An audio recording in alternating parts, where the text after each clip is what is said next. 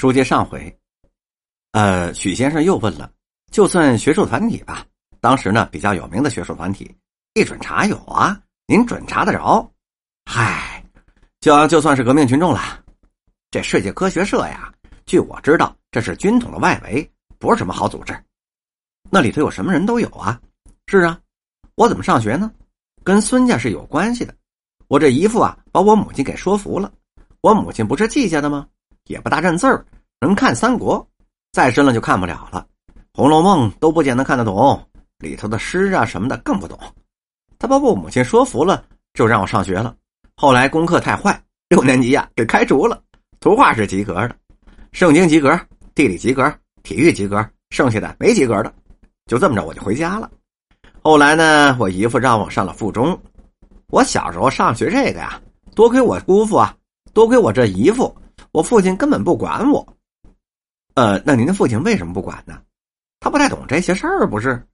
呃，他不是也中了什么举的吗？中举呀，不大管。我父亲搁今天说，那真是一个书呆子。可但是好人呐，我上学用不着什么钱。我叔叔呢给了一些钱。我叔叔在日本留学呀，跟孙传芳还有点交情。我上清华一个学期才十块钱嘛，四年就是八十块钱。您要说我将来不实现啊，不实习不参观，可也行。这钱你可以不交。你要是交了这八十块钱呢，到临了啊，你要说不行了，我不参观了，还退还给你。国立的有意思极了，不一次要一学期交十块，十块钱要是买大袋面的话，两袋半呢，呃，就是一年的学费了。你看师大啊，不要钱还管饭呢。可是有一样哈，私立学校可不成。您呐，可别上南开、上辅仁、上燕京，这就可就了不得喽！一学期就得二百，连吃饭带交学费，这不得了啊！一般人上不起，我是上不起啊。小康社会在银行里头工作，一个月挣一百块钱，一百块钱是利钱，他工资可能是六块钱。夫妻两个呢，生一个小闺女，挣一个小小子，用一个老妈，每天早晨呢有个包车，人力车送他上班，晚上再送回来。每个礼拜六晚上能听场戏，礼拜天呢可以请客，在家里斗个小牌什么的，再斗个麻将，也吃一个便饭。这一百块钱也就这么着了。这是呃不一般人呐。要是一般的小职员，二十块钱一个月那算是普通的了。你要是胡适呢，四百块钱一个月，毛主席不是六块吗？那时候很复杂。到我们家那些人呢，各式各样的都有。有一个不知道怎么回事我始终没闹明白，闹不清楚，他姓什么来着？还穿洋服，会说英文，还信什么马克思主义？后来也不知道怎么了，解放后忽然就露面了，不知道怎么回事，这都闹不清啊！啊，这总的来说，跟你们家来往的还是有一些遗老多一些吧，都是遗老，还有宗社党的张君丽，呃，张君杰什么的，反正跟我舒服极了。